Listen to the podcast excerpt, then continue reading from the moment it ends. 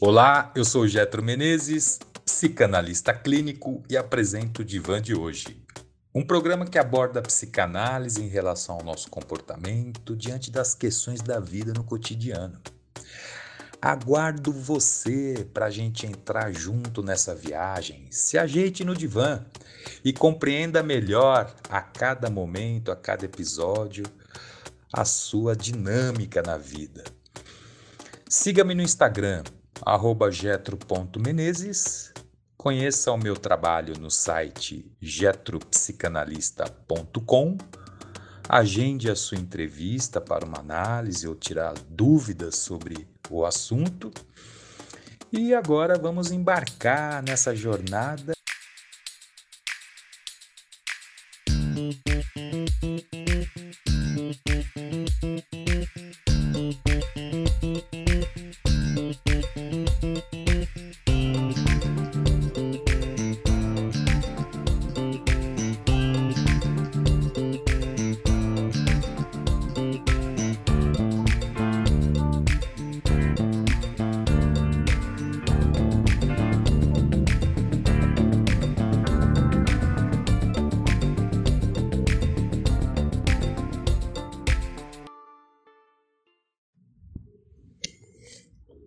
Bom, pessoal, então vamos lá para o tema no, do nosso programa de hoje. Né?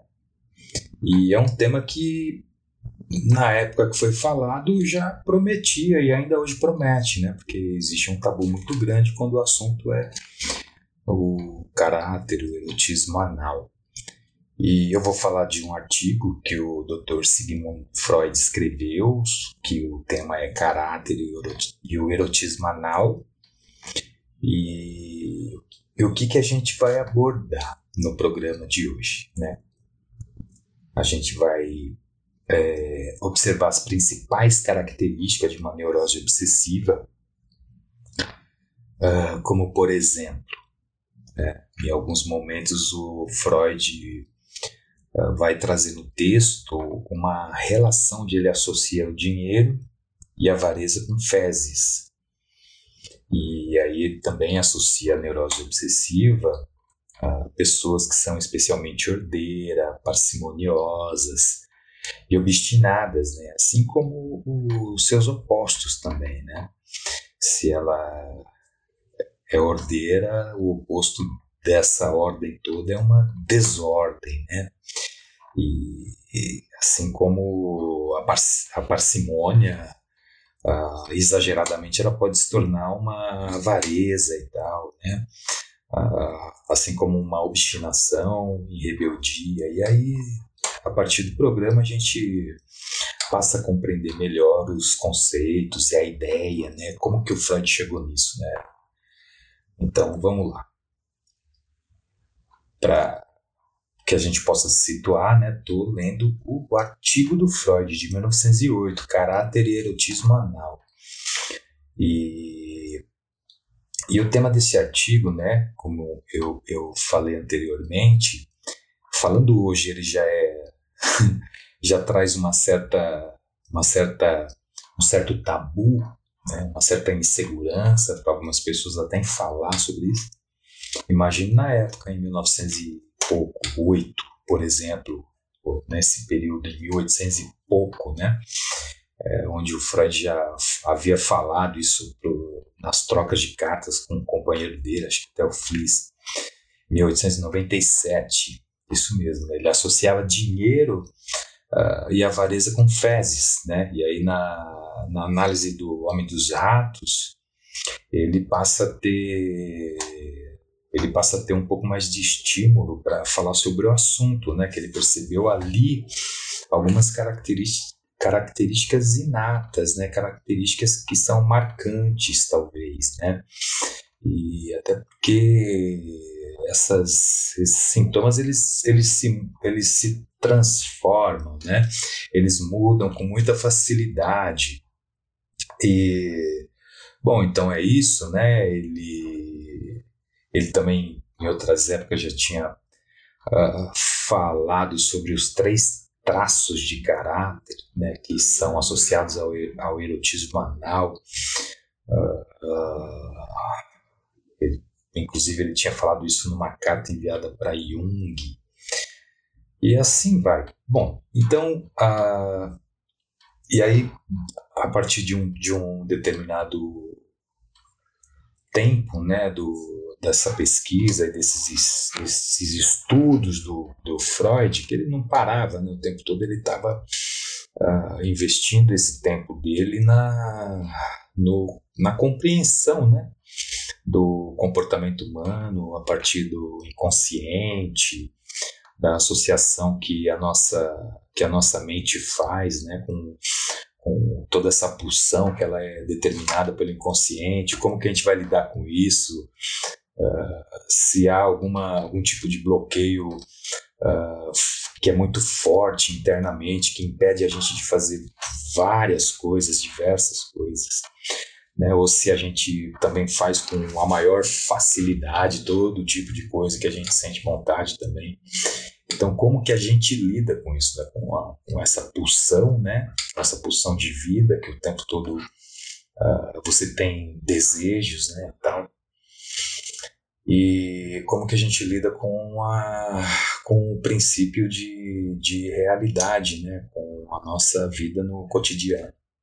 Então vamos ao, ao nosso programa de hoje e o, o, nosso próximo programa ele vai falar de um outro texto onde o, o, o Freud, né, alguns anos mais tarde, viria a, a detectar essa conexão que existe entre o erotismo anal e a neurose obsessiva. E o, e o, texto que a gente vai trazer é a disposição à neurose obsessiva, de, de 1913.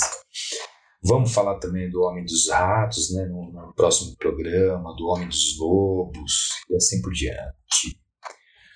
Bom, o Freud dizia que entre as pessoas né, que, que procuram uma clínica psicanalítica e ele tenta ajudar com, com os esforços, né, o, o psicanalista vai ten, tentar contribuir com os esforços psicanalíticos, é, com frequência se encontra a um certo tipo de, de indivíduo que vai se distinguir por, por ter alguns traços de caráter, né?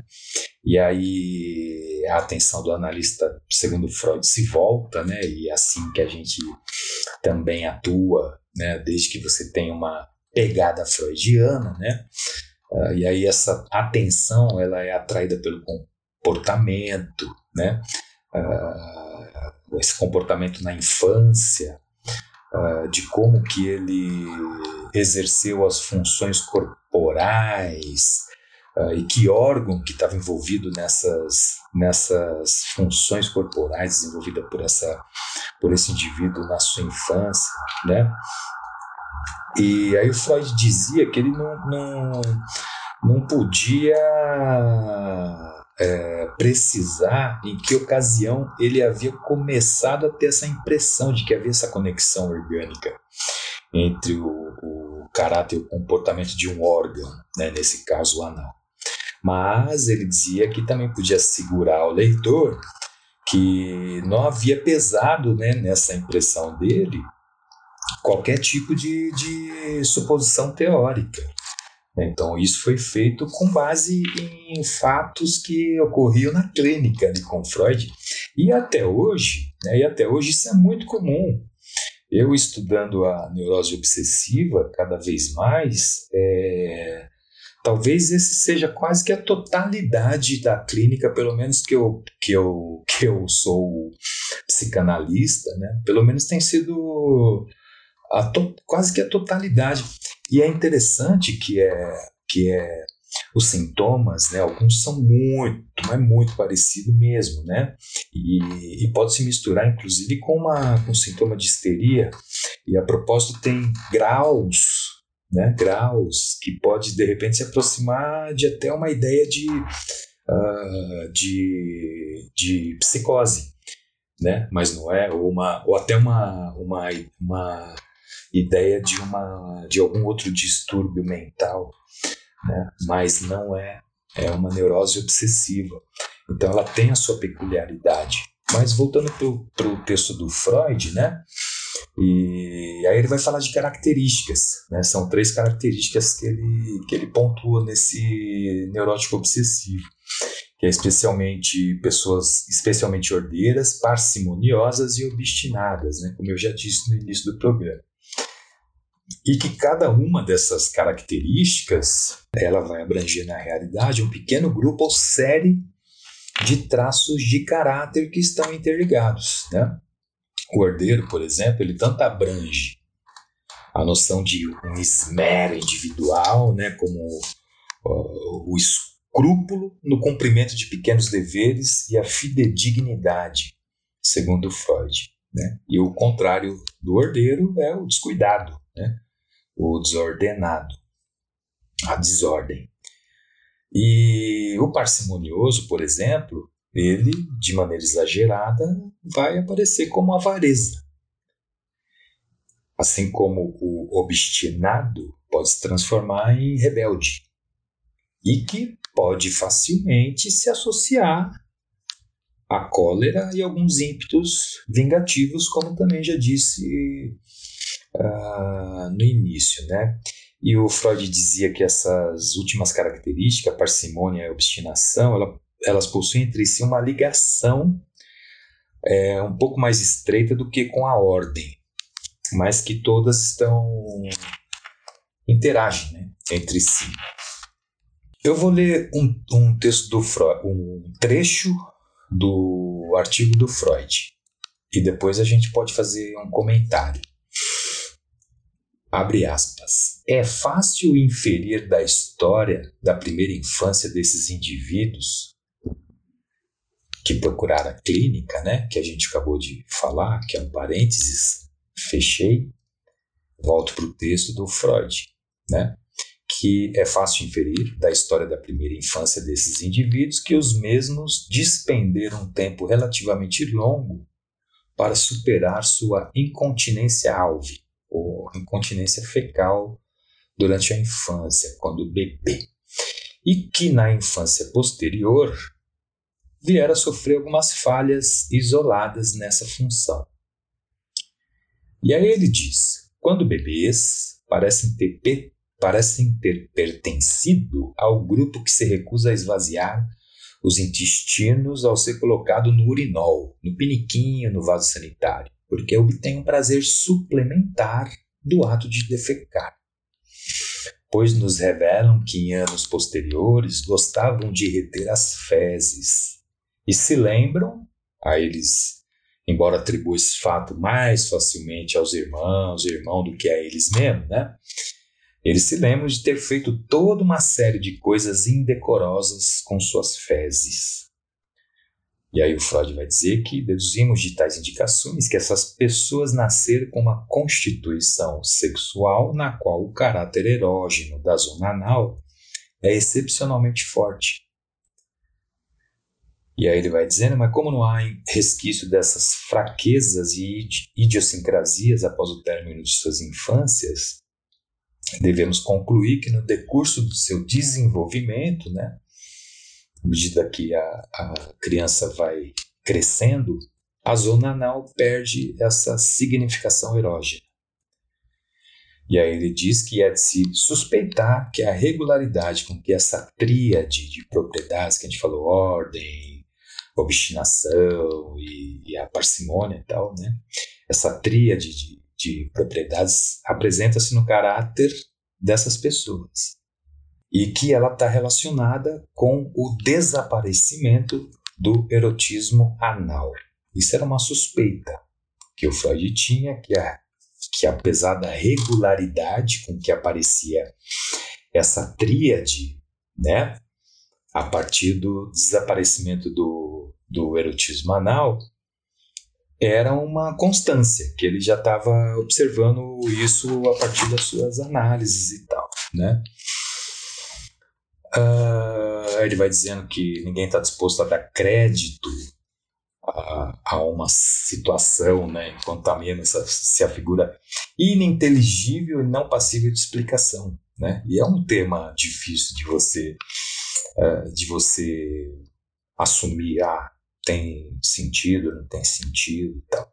E às vezes quando a gente terminar o texto, várias questões aqui a gente tá ali, ó, faz parte da nossa vida, cara. E aí ele vai dizendo que, contudo, com a ajuda dos postulados que expôs em 1905 no, no texto Três Ensaios sobre a Teoria da Sexualidade, podemos ao menos nos aproximar dos seus fatores básicos. E aí ele fala que tentou demonstrar né, nesse ensaio que o instinto sexual do homem é altamente complexo e resultante da contribuição de numerosos constituintes e instintos componentes. Né? Ou seja, a excitação sexual ela recebe é, importantes contribuições das excitações periféricas de algumas partes do corpo, como os genitais, a boca, o ânus, a uretra, que assim, segundo Freud, merecem a designação especial de zonas erógenas, né? Bom, vamos mais para frente, né? Ele vai falar também da sublimação, né? que de uma, de uma maneira geral, só uma parcela uh, dela é utilizada na vida sexual, outra parte ela vai ser uh, desviada do, dos fins sexuais e dirigida para outros, que é um processo que a gente, que a gente uh, denomina de sublimação, né? isso está no texto do Freud também. Durante o período de vida que vai do final do quinto ano às primeiras manifestações da puberdade, por volta dos 11 anos, e que pode ser chamado de período de latência sexual, segundo Freud, criam-se na mente formações reativas ou contra-força, como a vergonha, a repugnância, a moralidade. E aí o texto continua, dizendo que, na verdade, surgem aos montes, às expensas das estações provenientes dessas zonas erógenas, e ergue-se, como diz o Freud, como um dito para opor-se às atividades posteriores dos instintos sexuais. Então, o erotismo anal é um dos componentes do instinto sexual, que no decurso do, do, do desenvolvimento e de acordo com transformação, aprendizagem, educação e tal, que a nossa civilização vai uh, impor as regras, eles vão se tornar inútil pro, inúteis para, o, para, o, para a finalidade sexual, né, segundo Freud. Portanto, é plausível né, a suposição de que esses traços de caráter, ordem, parcimônia e obstinação com uma certa frequência e relevância nesses indivíduos que, que né, num determinado momento, né, anteriormente, eram anaeróticos. E sejam os primeiros e mais constantes resultados da sublimação do erotismo anal. A limpeza, a ordem e a fidedignidade dão exatamente a impressão de uma formação reativa contra o interesse pela imundície perturbadora que não deveria pertencer ao corpo. Então, esse é um, é um texto de, do Freud. A, a, o conceito de formação reativa né, é, ele con, consiste na ideia de ambivalência, de uma atitude ambivalente. Né? O ódio uh, torna-se inconsciente e permanece enquanto reacende o amor. O ódio é substituído pelo amor, a crueldade pela gentileza, a obstinação pela submissão. Bom, vamos mais para frente para que a gente possa entender um pouco melhor essa ideia, né, onde existe esse erotismo anal, ele é, ele é represado, né, isso é de alguma maneira sublimado e substituído por esses, por esses traços, né, ordem e tal. E vamos entender um pouco mais o texto. Já não é fácil a tarefa de relacionar a obstinação com o interesse pela defecação, mas devíamos lembrar que até mesmo, mesmo um bebê pode mostrar vontade própria quando se trata do ato de defecar, diz o Freud, e que é costume bastante difundido na educação da criança administrar estímulos dolorosos à pele das nádegas ligada à zona erógena anal, para quebrar a obstinação da criança e torná-la submissa. Então já existe né, um movimento que leva com que determinadas é, características acabam se aperfeiçoando. E o Freud continua dizendo né, aqui sobre as conexões entre os complexos do apego ao dinheiro e da defecação. Eles são aparentemente diversos, e, e aí ele diz o seguinte: só alcançaremos esse resultado com a psicanálise se nos ocuparmos do complexo monetário dos pacientes e os induzirmos a trazê-lo à consciência, com todas as suas conexões.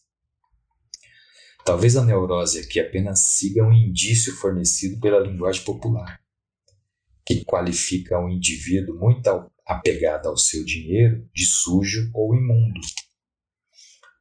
Mas essa explicação seria, seria demasiadamente superficial na realidade, onde quer que tenham predominado ou ainda persistam as formas arcaicas do pensamento, nas antigas civilizações, nos mitos, nos contos de fada e superstições, no pensamento inconsciente, nos sonhos, nas neuroses, o dinheiro é intimamente relacionado com a sujeira. E aí o Freud continua dizendo o seguinte, que o ouro entregue pelo diabo a seus bens amados converte-se em excremento após sua partida. E o diabo nada mais é do que a personificação da vida instintual, inconsciente e reprimida. Também conhecemos a superstição que liga a descoberta de um tesouro com a defecação e que alguns vão estar familiarizados com a figura do cagador de ducados. Na Bíblia, segundo a, as, as antigas doutrinas da Babilônia, o ouro são as fezes do inferno, mamon. E na Bíblia também diz: você não pode adorar a dois deuses, né? Deus ou mamon. Vamos para frente. Esse é um, é um texto do Freud, né? Estou só, na maioria das vezes, trazendo aquilo que ele falou, cara, que ele escreveu, que ele defendeu, que ele foi é, alvo de crítica, de calúnia, de difamação por conta das ideias que ele defendia a partir do, da experiência dele com o comportamento humano. Ele não observava rato, nem macaco, nem jacaré, nem abelha, nem cachorro. Ele tinha cachorro, acho que dois. Não lembro o nome agora. Não sou tão fã assim, não lembro o nome do cachorro do Freud. É o nome do cocô do cavalo do bandido, por falar em cocô. Mas, bom, vamos voltar ao texto. Então, ele vai dizer o seguinte: não é possível que o contraste existente entre a substância mais preciosa que o homem conhece e a mais desprezível, que eles rejeitam como matéria inútil refúgio, tenha levado a essa identificação específica do ouro com fezes. E aí ele fala também ainda uma outra circunstância facilita essa equação no pensamento neurótico. Sabemos que o interesse erótico original na defecação está destinado a extinguir-se em anos posteriores. Nessa ocasião, aparece o interesse pelo dinheiro, que não existia na infância. Olha a troca de objeto e as etapas. O bebê tinha um controle ali do seu esfíncter, segura, retém, solta. Isso tem o controle dos pais, isso tem a percepção dele em relação à atitude do pai quando faz, quando não, do, dos pais, né? Da mãe, na maioria das vezes, quase que 99,99% é que acompanha, né? Esse, esse, todas as etapas, né? E eles, a criança percebe isso, que o choro, se eu choro vem, dá o TT, se eu seguro o cocô, faz carinho para eu fazer cocô, me dá atenção. Né? Então parece que é bom, além do prazer que dá, porque a barriga fica estufadinha tal, dá vontade de sair, mas eu seguro, já consigo fazer esse movimento. E aí as etapas vão passando, os interesses vão mudando, você vai conhecendo pessoas, participando de situações, experiências da vida e tal, e vai né, sacando que o dinheiro também é interessante. Mas que existe uma ideia de que é sujo. Pô, que é sujo é o cocô, né? Como que eu lido? Como que eu lidei? Como é que foi a minha transação com isso? Né? Como é que foi a minha economia com o meu cocô? Eu lembro que eu, porra, cara, eu tenho traços Bom, não, vamos, vamos ao texto. Eu posso falar isso em outro momento. Né? E aí ele vai falar, né, que durante esses processos aí de aprendizagem, jornada da transformação e crescimento da infância, juventude e tal, aparece num determinado momento o interesse pelo dinheiro, que não existia quando era criança. E isso facilita essa transferência da impulsão primitiva que estava em processo de perder seu objetivo para o nosso objetivo emergente. Bom, e o Freud vai dizer o seguinte: que se houver realmente alguma base para essa relação que ele estabeleceu entre o erotismo anal e essa tríade dos traços de caráter, provavelmente não encontraremos um acentuado grau de caráter anal nos indivíduos que conservaram na vida adulta o caráter erógeno da zona anal, como acontece, por exemplo, com certos homossexuais. Fecha aspas. Eu vou repetir. Se houver realmente alguma base para a relação, abre aspas, né? se houver realmente alguma base para a relação que aqui estabelecemos entre o erotismo anal e essa tríade de traços de caráter, ordem, obstinação, é, parcimônia e tal. Provavelmente não encontraremos um acentuado grau de caráter anal nos indivíduos que conservaram na vida adulta o caráter erógeno da zona anal como acontece, por exemplo, com certos homossexuais. Fecha aspas. Bom, e aí. Bom, e aí ele continua o texto, né? Uh, ele vai falar de outra. apreciar outros complexos de caráter, né? Uh, que também eles não revelam uma conexão com essa situação de zonas erógenas específica. Ele diz que só tem conhecimento da intensa, e olha que sacana que era o Freud, entre aspas, ardente ambição de indivíduos que sofreram anteriormente de enurese. Fazer xixi na cama à noite.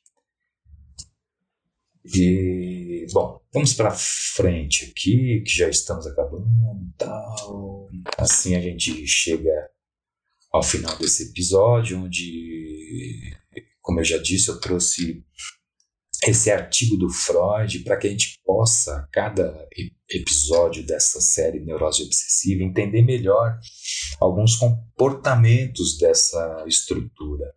Não se apegue ao título, a, ao diagnóstico neurose obsessiva, e nem histérica, e nem fóbica, e nem perversa, e nem psicótico, e esses são os termos que a psicanálise usa mais para ter ideia da estrutura de quem procurou a clínica, qual é a, a base, por onde que a gente vai né, manejar esse, esse tratamento. Então, uh, é isso, né? Esse o objetivo é esse, trazer ideias, principalmente do Freud, nesse, nessa série sobre o a neurose obsessiva para levar a gente a essa compreensão, para a gente observar nossos comportamentos e tal, mudar alguns padrões, alguns círculos de vício que apareceram na nossa vida, para que a gente possa se, se desgrudar de algumas, descolar, como diz o professor Mário Alvarez, né, da psicanálise descolada, né, se descolar de algumas de alguns conceitos que, que prende a gente, né? E ele até fala que a vida, o que é a vida? A vida é um intervalo, cara. A vida é um intervalo, é muito louco, porque é mesmo, né? Ela começa e acaba. Então é um intervalo aqui na, na sei lá, morte, no, no nada, né? No, não sei. E aí o que que se faz eu, no, no intervalo, né? Eu, eu faço a analogia do futebol, você descansa, pensa, planeja, estuda, né? Falar em analogia, analogia, a gente tá falando de, de erotismo anal, né? Olha como as palavras são malucas, né? Uh, então, as palavras são a manifestação daquilo que saiu de dentro, né, do inconsciente, por exemplo. Por isso que é bacana você às vezes ter um pouco mais de, de percepção, se escutar, né? se observar, saber o que está fazendo, onde, como, por, por que e para quê. Então vamos usar essa analogia do futebol, né, para que a gente possa entender com um pouco mais de facilidade que no intervalo de uma partida, né, lá o técnico conversa com a equipe, acerta detalhes específicos daquele momento, daquele jogo, cara. Olha, vai faltar Agora 45 minutos. a gente tem que ganhar e vai ser campeão. Né? Então é o momento presente, aquilo que eles estão vivendo. Ele não vai usar esse intervalo para falar: oh, o jogo passado foi difícil, a gente perdeu, ou o próximo jogo é, o, é, é contra o Palmeiras, cara, é clássico, vai ser fogo, perdeu, já era. Né? Então é o momento presente. Né? Essa é a ideia. O jogo está em andamento. o jogo é o jogo da vida, né? Então, se você se identificou com, com, questões desse programa, não se preocupa, não se preocupa, fica bem, fica feliz, fica em paz, fica vive a vida. Se quiser procurar uma análise, sentir a vontade, o desejo, a necessidade, procure, pelo menos para conhecer, vamos conversar, vamos conhecer, bater um papo, eu faço uma entrevista, a gente bate um papo ali uns 20 minutos, você faz perguntas, né? E se sentir à vontade, a gente pode iniciar uma jornada juntos aí para falar sobre coisas que às vezes você compreendendo melhor, talvez você se sinta melhor. E é isso, né?